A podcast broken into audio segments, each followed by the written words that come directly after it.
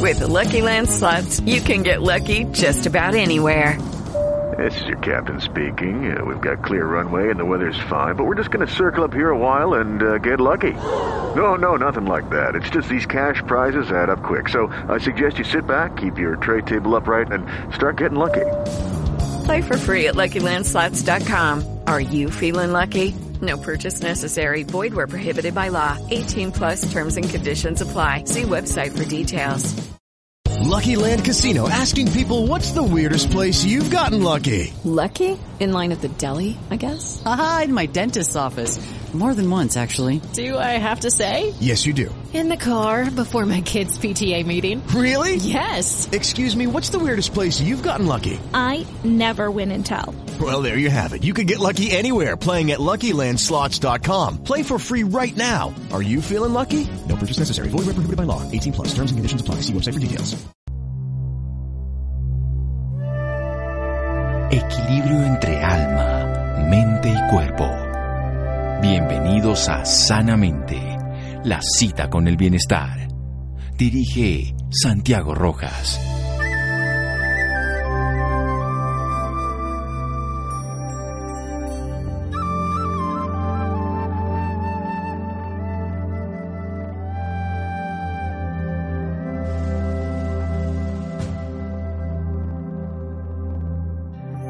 Buenas noches, estamos en Sanamente de Caracol Radio. Siempre aparecen dietas de moda. Siempre se dice, ay, esta dieta es de última generación, ahorita sí, tal cosa, esta funciona, no funciona bien. Y muchos la siguen, a algunos les funciona, a otros no. Tiene sentido, no tiene sentido. El problema también es que la gente los hace durante un pequeño periodo de tiempo y luego las suelta. Dentro de eso que se llama de moda está una dieta que se llama la cetogénica, la keto, la ceto también se puede conocer así. Mm, no sé si sea tan de moda porque hay muchas otras historias, ya incluso se utilizaba en la primera década del siglo pasado para la epilepsia, se utilizó en la primera parte de la mitad del siglo pasado y la segunda mitad también se habló de esta dieta para enfermedades cardiovasculares, para bajar resistencia a la insulina y hoy se utiliza para muchas variables de enfermedades y para muchos tipos de pacientes para bajar de peso. Pero hablemos con alguien que sabe del tema, con un médico de la Universidad Industrial de Santander, especialista en medicina interna y endocrinología. La endocrinología es esta ciencia que trabaja todas las secreciones internas o las hormonas y que maneja, entre otras cosas, la diabetes y las enfermedades relacionadas con el metabolismo.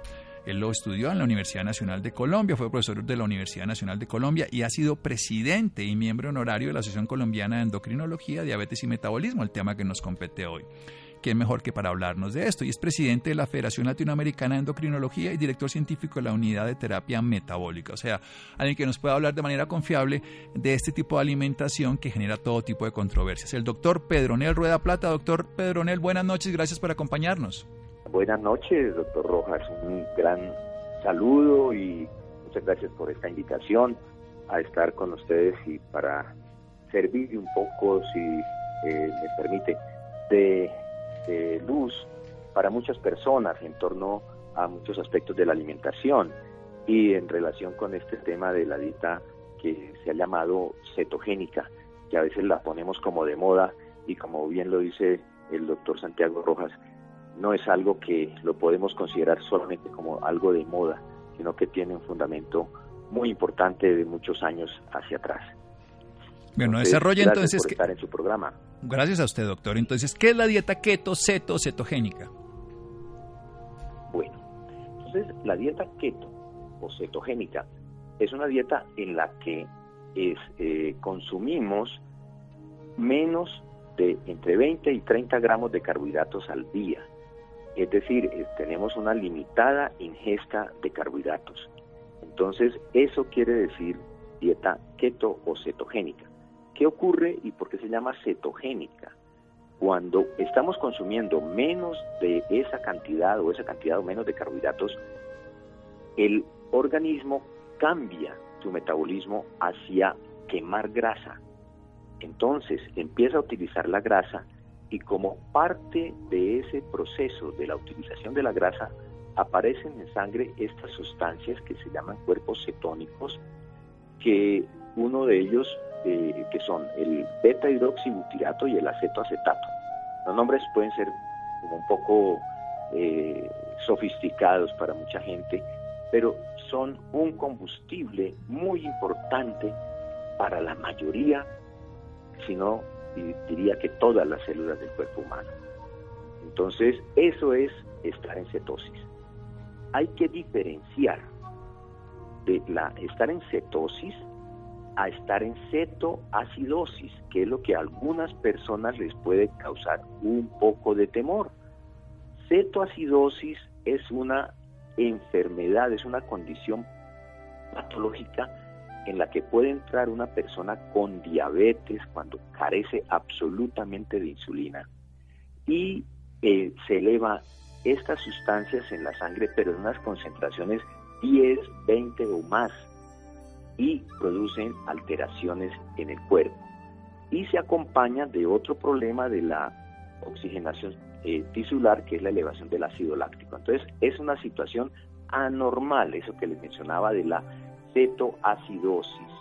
Muy bien, doctor. Vamos, es una condición perfectamente normal en la que podemos estar, como yo les cuento que estoy en este momento y paso la mayor parte de mi vida desde hace más de 25 años en una alimentación baja en carbohidratos desde que lo aprendí en, la, en mi escuela de la Universidad Nacional. Entonces es algo, una condición completamente normal que no, no nos debe dar temor y se diferencia de esa condición de cetoacidosis, que es una condición patológica que no es lo que se busca en el manejo de estas enfermedades. Muy bien, vamos a hacer un pequeño corte y yo le sigo dando todo el poder usted la palabra porque la tiene muy bien para que nos siga enseñando de la dieta keto. Seguimos en Sanamente de Caracol Radio. Síganos escuchando por salud. Ya regresamos a Sanamente. Bienestar en Caracol Radio. Seguimos en Sanamente.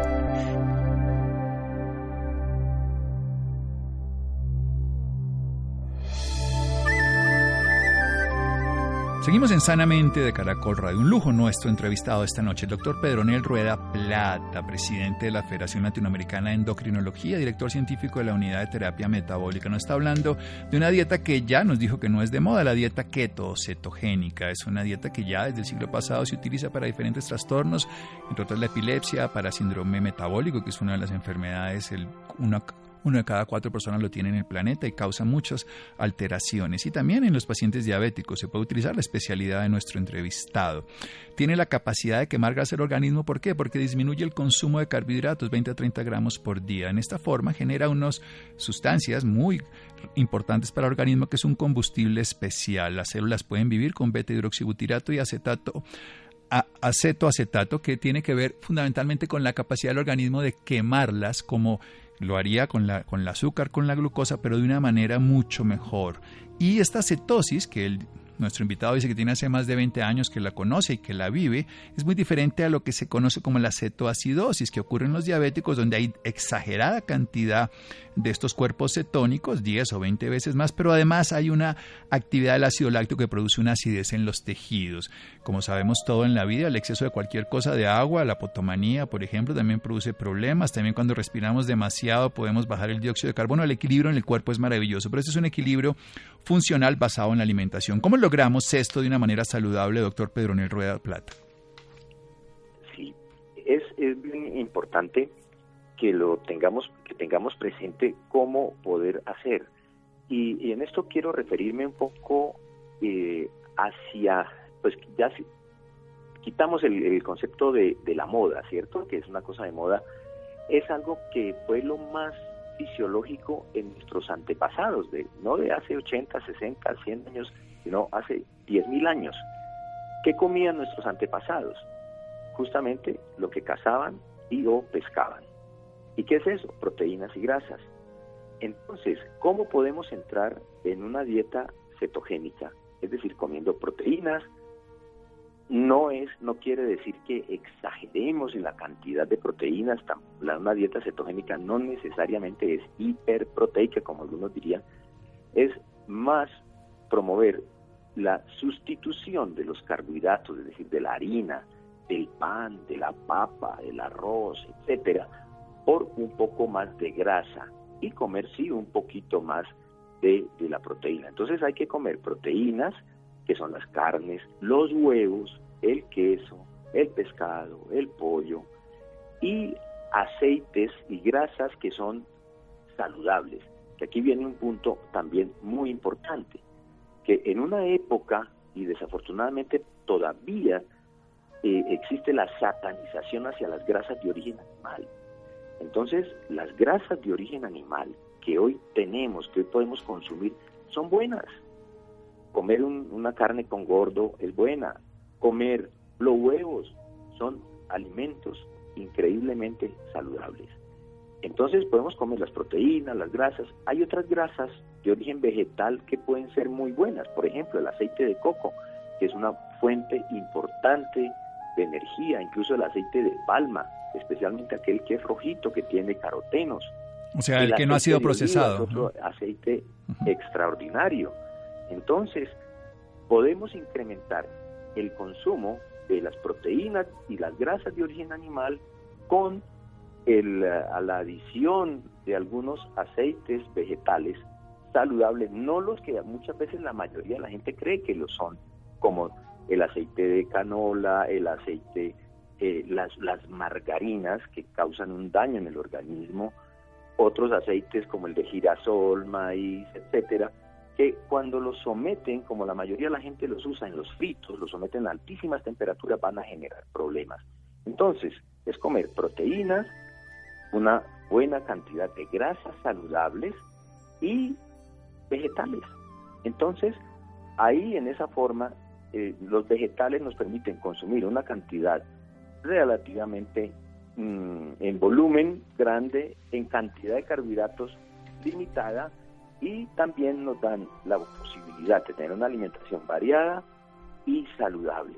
Entonces, es una forma de, consumir varios de los, eh, de los eh, elementos importantes en nuestra alimentación y evitar los que sí nos hacen daño, porque los que son los carbohidratos, especialmente almidones, las harinas que ya les mencionaba, que se absorben como azúcares y llevan a causar daño metabólico. Entonces vamos a evitar almidones, tubérculos, el arroz, la, pues, mencionamos también las papas como tubérculos, el pan, los elementos de bollería, eh, incluso eh, las arepas que vienen a ser también una forma de carbohidratos que mucha gente considera que pueden ser saludables y realmente no lo son.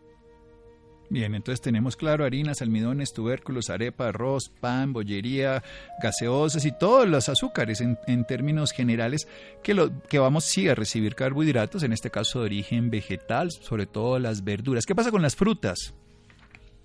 Bueno, las frutas en líneas generales para una alimentación eh, cetogénica están restringidas eventualmente podríamos llegar a consumir algunas pequeñas cantidades de los de las frutas de más bajo índice glicémico, que podrían ser las bayas como eh, los eh, arándanos, el agraz, eh, algunas moras o fresas, pero en muy pequeña cantidad. En, esto contribuye también a la carga de carbohidratos. Lo importante es que en total no nos pasemos de esos 20 a 30 gramos que la utilizaríamos para una alimentación cetogénica. Esto, si comemos, si nos comemos muchas de estas frutas de bajo índice glicémico, podríamos restringir la cantidad de vegetales que podríamos tener en la, en la alimentación. Por eso muchas veces le ponemos también al paciente a escoger un poquito qué prefiere comer, un poco más de vegetales o como decir una pequeña cantidad de estas frutas. En general, las otras frutas van a aportar una carga grande de carbohidratos y nos van a romper esa condición de cetosis.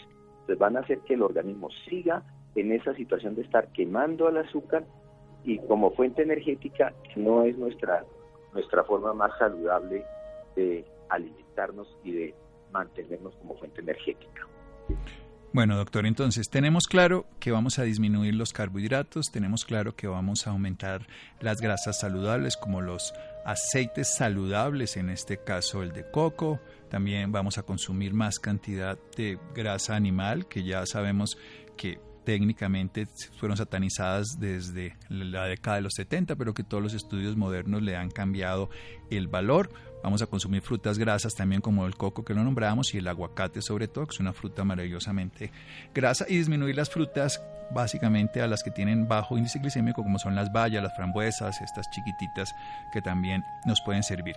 ¿Qué pasa? ¿Para qué realmente, y es lo que quiero que me cuente después de un pequeño corte comercial, para cuál es el beneficio de hacer esto, porque cuál es el sentido biológico y qué ocurre en un organismo, usted lleva 25 años haciéndolo personalmente y como terapeuta, en los pacientes, qué les puede llegar a cambiar, qué puede evitar o qué puede producir hacer eso. Seguimos en un pequeño momento después de hacer el corte comercial en Sanamente de Caracol Radio. Síganos escuchando por salud.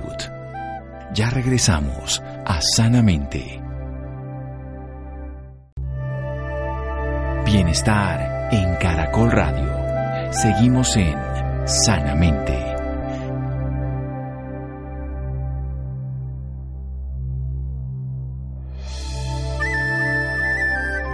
Seguimos en Sanamente de Caracol Radio. El doctor Pedronel Rueda Plata, médico de la Universidad Industrial de Santander, especialista en medicina interna y endocrinología de la Universidad Nacional y es presidente de la Federación Latinoamericana de Endocrinología.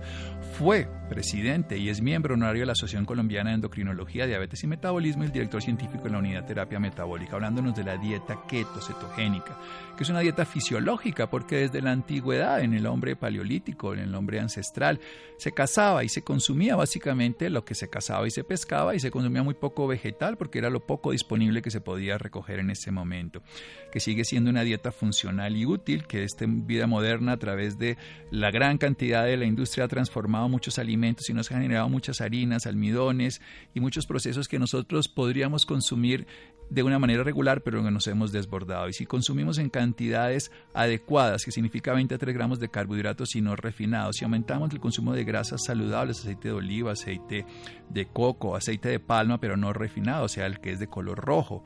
Y si nosotros somos capaces, además de consumir una proteína animal o una proteína de manera adecuada, y no consumimos aceites como el de canola, las margarinas, el girasol o el de maíz, vamos a tener entonces, ¿qué, doctor Pedronel Rueda? ¿Qué va a ocurrir en nuestro cuerpo?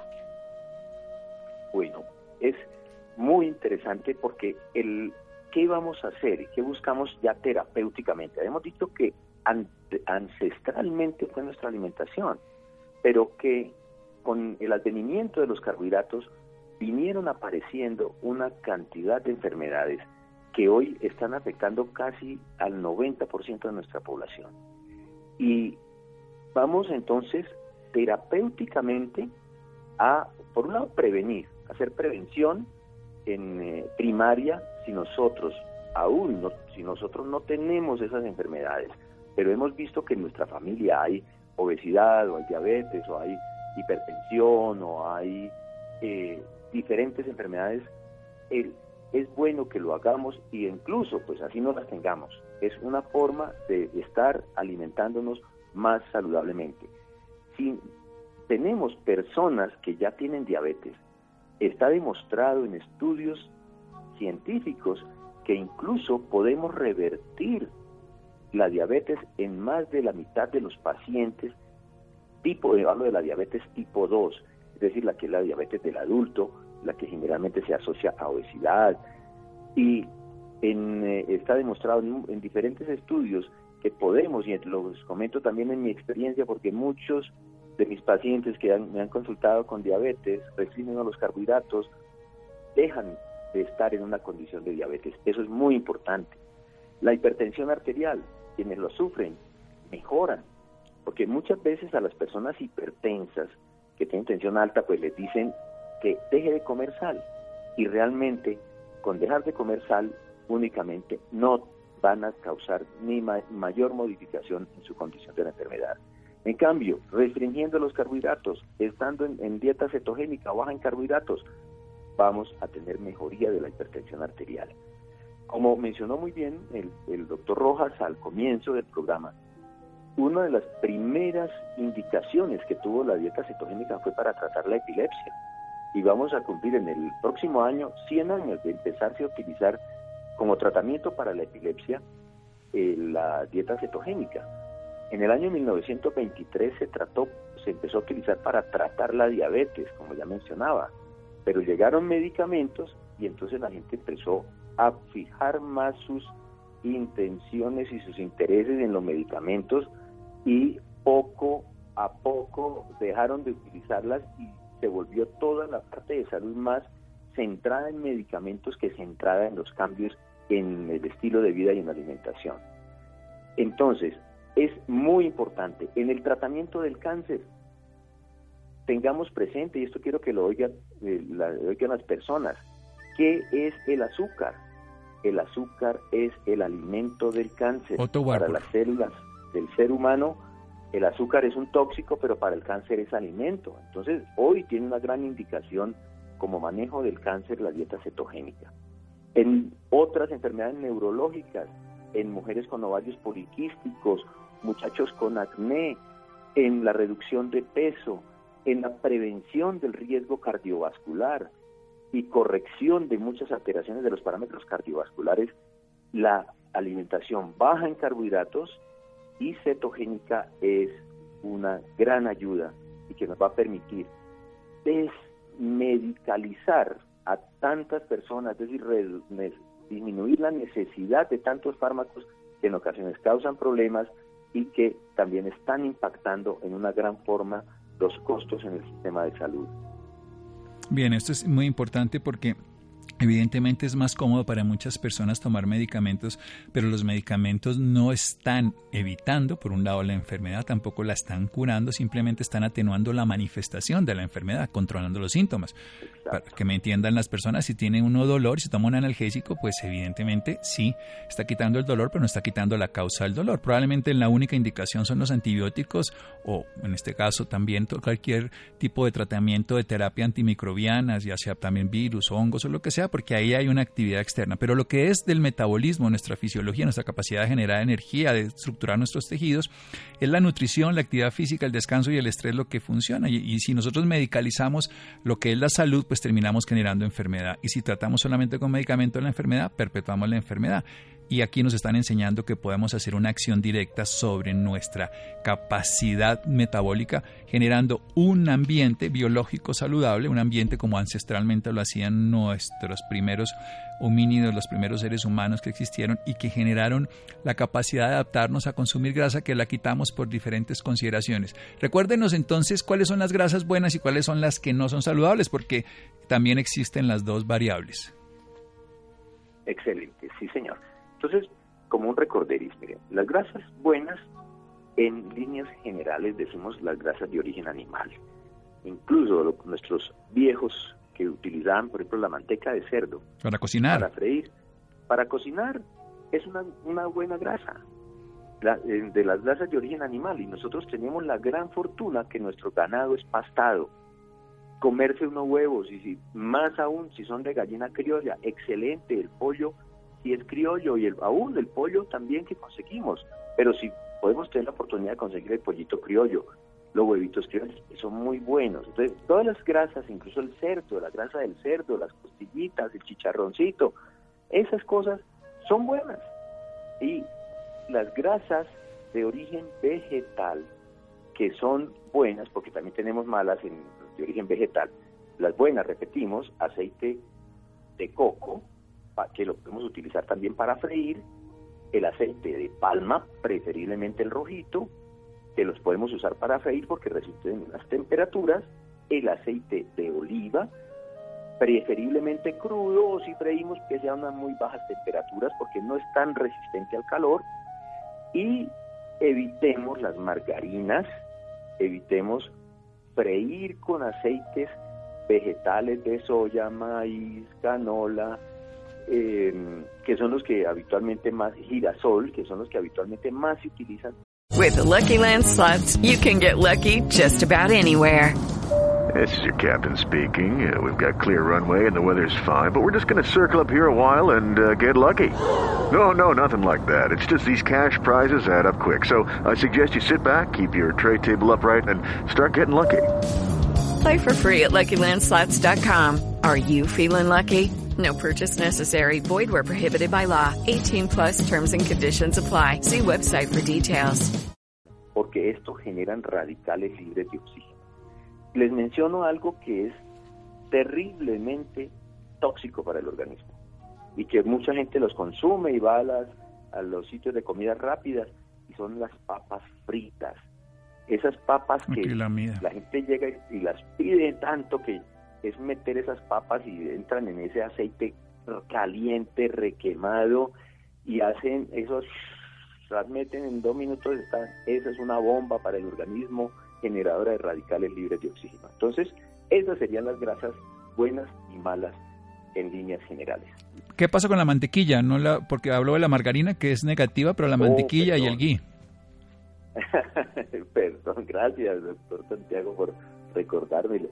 La mantequilla, que como les decía, la grasa de la mantequilla es una grasa muy buena, porque es una grasa que viene, eh, como les digo, en nuestro medio, casi que no tenemos que reparar porque nuestro ganado es pastado. Esa grasa, la mantequilla, es muy buena.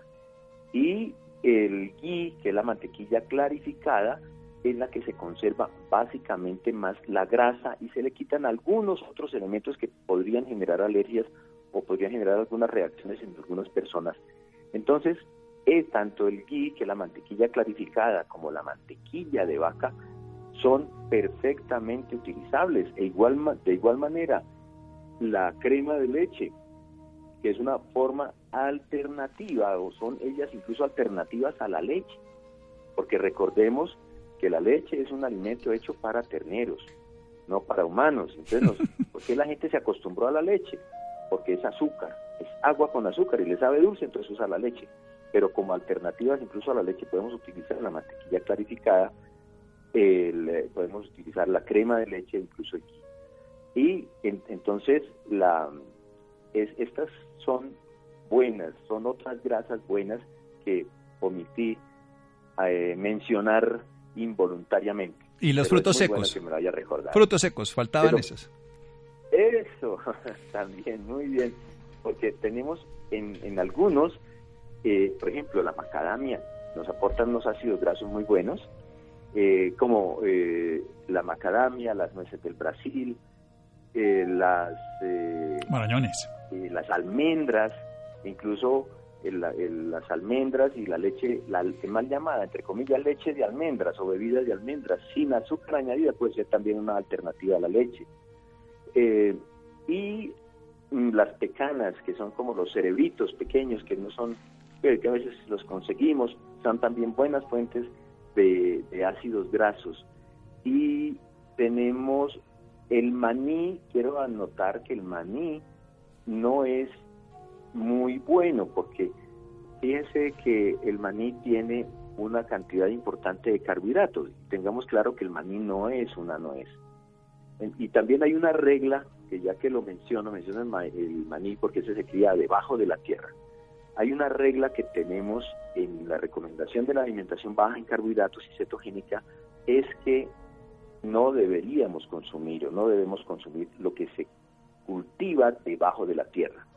Es decir, papas, los tubérculos, papa, yuca, ñame, el eh, arracacha, el, incluso los eh, Zanahoria. ah, las zanahorias, eh, hasta- incluso hasta las, con la cebolla cabezona a veces tenemos alguna restricción de comerla en poquita cantidad.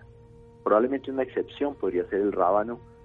Eh, ah, bueno, la remolacha es otra que tiene una gran cantidad de azúcar, pero en general las cosas que se cultivan debajo de la tierra pues no las deberíamos comer. Bien, eso es técnicamente una visión de volver a como eran nuestros ancestros en un mundo moderno, teniendo en cuenta que obviamente se ha transformado nuestra vida, recordando que hay grasas saludables como las de origen animal, como las de los frutos secos. El maní no es un fruto seco, es una leguminosa. Las demás sí son lo que nos hablaba las nueces, las pecanas, los eh, marañones, las almendras, en fin y que es muy importante llegar a tener la capacidad nosotros de regular nuestro organismo a través de una dieta que si bien es cierto parece que es de moda, pero tiene ya más de historia que de cualquiera de las demás dietas porque fue la alimentación primigenia. Ya para terminar, entonces un paciente con enfermedades cardiovasculares, con diabetes, con cáncer, con otras cosas, ¿puede seguir ese tipo de alimentación de una manera permanente o solamente por un pequeño tiempo? Bueno, es, muy importante que tengamos presente que, bueno, por un lado la prevención, ¿cierto? Hablamos de la prevención y si estamos comiendo cantidades muy grandes de carbohidratos, todos trabajemos por eh, reducirlos y estar la mayor parte del tiempo en, en una alimentación baja en carbohidratos. Si hay alguna condición como estas enfermedades, es mejor asistir a una persona que los pueda orientar, con un médico, con nutricionistas que conozcan también del tema y que los puedan guiar. Es mejor en, con el tratamiento ya de algunas enfermedades, mejor que sea guiado eh, para que eh, no se cometan errores, porque puede haber algunos errores, puede haber ciertos detalles en los que nosotros también debemos eh, estar pendientes, porque a veces las personas pueden sentir algunas cosas y mm, es necesario corregir algunos detalles desde el punto de vista médico, pero en, realidad es muy fácil de llevar una alimentación baja en carbohidratos o cetogénica. En, los, en la condición y atendiendo la pregunta, ¿la podemos obtener mucho tiempo? Claro, lo podemos hacer, o sea, y, ojalá lo podamos mantener y es una dieta completamente sostenible. En estudios de, de diabetes, hay estudios todos cuatro años manteniendo todo ese control glicémico en los pacientes de cáncer. Cuando hay una buena concientización, pueden seguirlo haciendo. Yo personalmente lo paso la mayor parte del tiempo entre bajos carbohidratos y, en cetosis desde hace más de 25 años como lo, hago y me siento muy contento de, de dar este testimonio también y de recomendárselo a mis pacientes. Es algo realmente importante. Uno se siente con mucha energía. Mucha gente pensaría, no, es que eso le va a robar a uno energía si uno no está comiendo azúcar. No, el, la energía que uno necesita viene de la grasa. El azúcar, eh, ese sí nos roba la energía y nos va a producir toxicidad y nos va a inflamar y nos va a causar una cantidad de males. Entonces, al estar restringiendo los carbohidratos, podemos llevar una vida completamente tranquila, mejor, disfrutar de muchas cosas porque en eso nos toca también aprender a disfrutarlo, disfrutar de, toda una cantidad de alimentos muy agradables, muy eh, saludables y es completamente sostenible a lo largo del tiempo. Si nuestros antepasados no lo hicieron por dos, tres meses, seis meses, y qué decir de diez, veinte años, no, lo hicieron por decenas o centenas de miles de años. ¿por qué no lo podemos hacer ahora nosotros? Entonces, pues yo los invito a que pensemos, nos dejemos orientar, si necesitan orientación, y que llevemos una vida mucho más saludable, restringiendo los carbohidratos, estando bajo en carbohidratos, estando en, alimentación cetogénica. Muy bien, doctor, se nos acabó el tiempo, pero quiero sus datos para cualquier persona interesada en sus servicios profesionales. Recordemos que es presidente de la Federación Latinoamericana de Endocrinología y director científico de la Unidad de Terapia Metabólica. Es un endocrinólogo doctor Pedronel Rueda. ¿Su teléfono? Entonces, mi teléfono es el en Bogotá 300 2602 y pueden consultar en, eh, nuestra página que es Unidad Terapia Metabólica. Entonces, eh, acá nos, nos pueden consultar y podemos también eh, atenderlos en para todas estas enfermedades y poderlos guiar. Eh, es mejor guiados y luego ya que estén bien, bien entrenados, poderse, eh, que tengan ya su buen entrenamiento, seguirlo haciendo tranquilamente durante toda la vida. Perfecto, doctor Pedro Nel Rueda, recordemos endocrinólogo, teléfono en Bogotá 300-2602 y www.unidadterapiametabólica.com donde pueden encontrar la información. Descanse, doctor Pedro Nel. Bueno, doctor Rojas, un abrazo y felicitaciones por el programa y que siga siendo exitoso ya por más de 10 años que, lo tiene al aire eh, excelente, que siga siendo luz para todas las personas que en el país lo necesitan. Gracias a personas como usted. Gracias a personas como ustedes que se hace este programa. Un abrazo y seguimos en Sanamente de Caracol Radio. Síganos escuchando por salud. Ya regresamos a Sanamente. Bienestar en Caracol Radio. Seguimos en Sanamente.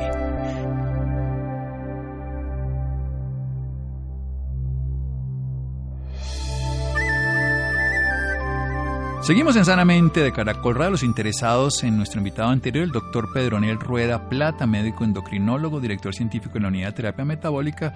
Pueden consultar en la página www.unidadterapiametabólica.com o un teléfono fijo en Bogotá 300-2602. Bien, por primera vez Colombia cuenta con datos actualizados sobre población vulnerable al VIH. Gracias a un convenio con el Fondo Mundial de la Lucha contra el SIDA, la tuberculosis y la malaria, Colombia cuenta con datos actualizados sobre población en contexto de vulnerabilidad frente a esta enfermedad, con información que además puede proyectar el número de hombres que tienen relaciones sexuales con otros hombres y de mujeres transgénero que viven en el país. Una información importante desde el punto de vista epidemiológico. Juan José. Buenas noches Santiago para usted y para todas las personas que nos escuchan a esta hora. En territorio entrega al país y al Fondo Mundial los estudios de comportamiento y prevalencia del VIH en mujeres transgénero y hombres que tienen relaciones sexuales con otros hombres. Los estudios constituyen una línea base para definir políticas, estrategias y monitorear el comportamiento del VIH en Colombia. Para hablarnos más del tema nos acompaña Andrés Mauricio Oyola Sastoque, gerente de proyectos de cooperación internacional de En Territorio, economista, magíster en administración con más de 20 años de experiencia en gerencia y gestión de proyectos, de los cuales 10 años han sido en temas de salud pública. Buenas noches Andrés y bienvenido Sanamente. Muy buenas noches, José, ¿cómo estás? Muy bien. Para empezar quisiera que nos comentara qué es el VIH. Sí, claro, con mucho gusto. Bueno, el VIH es el virus de inmunodeficiencia humana. Es una infección que ataca eh, el sistema inmune. Eh, realmente no tiene síntomas. Eh, es básicamente una infección que debilita la respuesta del cuerpo y pues básicamente se pueden presentar a muy largo plazo eh, alguna sintomatología que no es, no es tan notoria, pero se puede evidenciar más asociada a otras patologías, como por ejemplo tuberculosis, eh, que sí tiene una sintomatología, y a partir del diagnóstico de la tuberculosis, pues llega a una identificación desde el virus del VIH. Eh, genera una afectación del sistema inmune y por tanto pueden aparecer otras enfermedades oportunistas. Eh, también asociadas a, infecciones de transmisión sexual, eh, como sífilis, eh, también hepatitis B y C, en fin, pero todos tienen tratamiento. Andrés, ¿qué deben hacer las personas en caso de tenerlo? No, pues básicamente acudir a su sistema de salud. tiene la posibilidad de iniciar un tratamiento de manera oportuna eh, que es básicamente eh, unos, medicamentos eh, antirretrovirales que contienen el avance de la infección en el cuerpo y usar mecanismos de protección en relaciones sexuales como por ejemplo el condón, que es el, el, el medio o el dispositivo más eficaz para eh, prevenir una infección por VIH y cualquier otra infección de transmisión sexual. Andrés, tengo entendido que en territorio tiene un convenio con el Fondo Mundial contra la Lucha eh, hacia el SIDA, la tuberculosis y malaria. Vamos a hablar un poco acerca de este convenio. Sí, claro que sí. Desde el año 2010, eh, el territorio suscribió un convenio con el Fondo Mundial. Básicamente, eh, pues es un convenio de 6.9 millones de dólares en el cual eh, desarrollamos dos grandes actividades. Por un lado, fortalecimiento de acciones y capacidades eh, de las entidades territoriales de cuatro ciudades donde estuvimos trabajando, Bogotá, Medellín, Cali y Pereira. Eh, y el otro, desarrollar un modelo de promoción y prevención con enfoque comunitario, mediante el cual muchas poblaciones en riesgo de infección por VIH accedían a actividades educativas de prevención y accedieron a la prueba rápida de VIH. Esto con el propósito de reducir los tiempos de respuesta a un diagnóstico oportuno y un acceso más efectivo a los servicios de salud. En el marco de este proyecto, en el año 2019, desarrollamos unos estudios eh, muy importantes para el país que arrojaron unos datos actualizados sobre la población vulnerable al VIH. Básicamente estos estudios se refieren al análisis del comportamiento y prevalencia del VIH en mujeres transgénero y en hombres que tienen relaciones sexuales con otros hombres de Bogotá, Medellín y Santiago de Cali. Estos estudios sin duda son una línea de base fundamental para estas ciudades con el propósito de definir políticas, estrategias, monitorear el comportamiento del VIH en estas ciudades. Eh, por ejemplo, estos estudios arrojaron unas cifras muy interesantes, como eh, por ejemplo fue posible identificar o estimar la prevalencia de VIH. Cuando, nos habla, cuando hablamos de prevalencia nos referimos a un análisis en un periodo de tiempo determinado de casos nuevos y casos antiguos de VIH. En el caso de la ciudad de Bogotá, por ejemplo, encontramos que para las mujeres transgénero, de cada 100 mujeres transgénero, 29 tendrían VIH. Y en el caso de hombres que tienen relaciones sexuales con otros hombres, de cada, eh, de cada 26 hombres que tienen relaciones sexuales con otros hombres, de cada 100, 26 tendrían VIH. Eh, eh, también se estimó el tamaño de población, algo que es un hito para el tema de salud pública en el país, porque por primera vez tenemos información de eh, cantidad de personas que pudiesen estar eh, afectadas por el VIH. Se estima que para la ciudad de Bogotá alrededor de 135.795 son hombres que tienen relaciones sexuales con otros hombres y eh, 3.014 son mujeres transgénero. Aproximadamente el 4,4% de la población estimada de hombres mayores de edad son hombres que tienen relaciones sexuales con otros hombres. También es importante mencionar que estos estudios eh, analizaron el uso del condón como principal barrera de infección al VIH y encuentra que aproximadamente el 93% de las mujeres eh, transgénero usaron condón en su última relación sexual con un cliente cuando ejercen el trabajo sexual. Eh, esta información es de suma utilidad, como lo mencionaba en un comienzo, para que las ciudades empiecen a tomar decisiones en salud pública más asertivas, planifiquen sus intervenciones, mejoren la efectividad en la implementación de las acciones para población en contexto de vulnerabilidad, de tal manera que ellos puedan acceder de manera efectiva a una prueba de VIH que es gratuita, conozcan su diagnóstico y accedan rápidamente a los servicios de salud en una ruta de atención específica de acuerdo a su prestador de salud. Andrés, ¿qué tuvieron de especiales estas ciudades a la hora de utilizarlas? Pues mira, básicamente fue un ejercicio que se desarrolló en el año 2019, donde se hizo eh, unos, unos análisis a partir de estudios epidemiológicos previos realizados en el año 2016. Se convocó la población, se diligenciaron algunas encuestas, se invitó a realizar la prueba de VIH y con base en estos resultados y estos análisis se determinaron cuáles fueron las prevalencias, y la, la probabilidad de VIH y la cantidad de población. Eh, esto también nos permitió identificar que los comportamientos son diversos. Eh, por lo general la población más vulnerable de las dos es la de mujeres transgénero que tienen dificultades de acceso, por ejemplo, a eh, un trabajo estable, a, se enfrentan a múltiples barreras asociadas a estigma y discriminación y eh, esto sin duda impacta en una mayor vulnerabilidad hacia el VIH. ¿Qué otro, ¿Qué otro tipo de estrategias se apalancaron gracias a este convenio? Bueno, pues eh, este es el punto de partida para eh, continuar abordando la problemática del VIH en el país.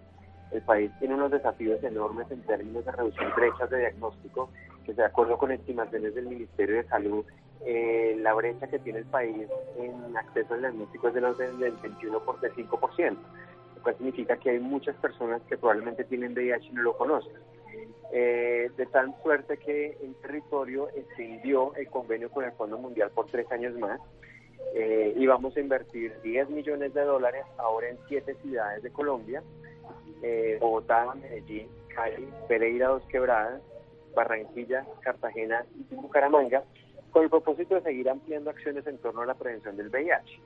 Y hemos eh, incorporado eh, unas poblaciones que también eh, son o tienen alto riesgo de infección por VIH, como son las personas trabajadoras sexuales y las personas que se inyectan drogas, que por intercambio de jeringas pueden ser un mecanismo de propagación de la infección. de tal suerte que eh, con estos recursos eh, estaremos fortaleciendo capacidades junto con las alcaldías y gobernaciones para que más personas accedan a las acciones de prevención, actividades educativas, conozcan su diagnóstico de manera oportuna y accedan sin barreras al servicio de salud. ¿Y estos estudios también fueron aplicados a personas no homosexuales? No, básicamente se concentró en estas por ser las poblaciones con mayor vulnerabilidad. Eh, de acuerdo con estudios previos realizados eh, en el país, se estima que la prevalencia en población general es de menos del 1%. Cuando vemos eh, relación de prevalencia en estos grupos poblacionales, encontramos que aquí hay prevalencias superiores al 19%. Entonces, es en estos grupos poblacionales donde realmente se deben focalizar no solamente los estudios, las investigaciones para conocer sus comportamientos, sino también focalizar las inversiones para generar un efecto mucho más eh, efectivo hacia el control del VIH en Colombia. Andrés, ¿cuál es su consejo para nuestros oyentes? Bueno, el consejo para todos es que el VIH es una patología que puede afectar a cualquier ciudadano. Eh, lo importante es eh, tener mecanismos de control, eh, tener en momentos de relaciones sexuales una protección. es un tema que nos hace vulnerables a todos y por tanto es un tema que no se debe mirar con estigma ni discriminación hacia las personas que viven con VIH. Son personas que pueden ser eh, económicamente activas, son personas que pueden aportar a la sociedad como cualquiera de, los, de las demás personas y de tal suerte que eh, la existencia de esta patología lo que tiene que convertirse es en una oportunidad para eh, conocer la real situación del VIH y adoptar estrategias que nos permitan ser más eficientes en las medidas. Y por último, las personas interesadas, ¿dónde pueden conseguir más información? Claro, eh, estos estudios eh, pues ya se encuentran en las secretarías de salud, se encuentran también en el Ministerio de Salud, en la página web, ¿cierto? Y pues eh, pueden consultarse, todo el público puede acceder a ellos, mirar los resultados y utilizarlos también como un mecanismo, una herramienta de planificación para la formulación de estrategias políticas o estudios complementarios que nos permitan tener información mucho más actualizada y enriquecedora para la prevención del VIH. Andrés Oyola, gracias por esta información y por acompañarnos esta noche en Sanamente. Muchas gracias, Juan José, por la invitación y un saludo a todos los oyentes. Una feliz noche. Gracias, Juan José. Bueno, llegamos al final de Sanamente. Gracias a Iván, gracias a Laura, Ricardo Bedoya y Steve Rodríguez. Quédense con una voz en el camino con Ley Martin. Caracol piensa en ti. Buenas noches.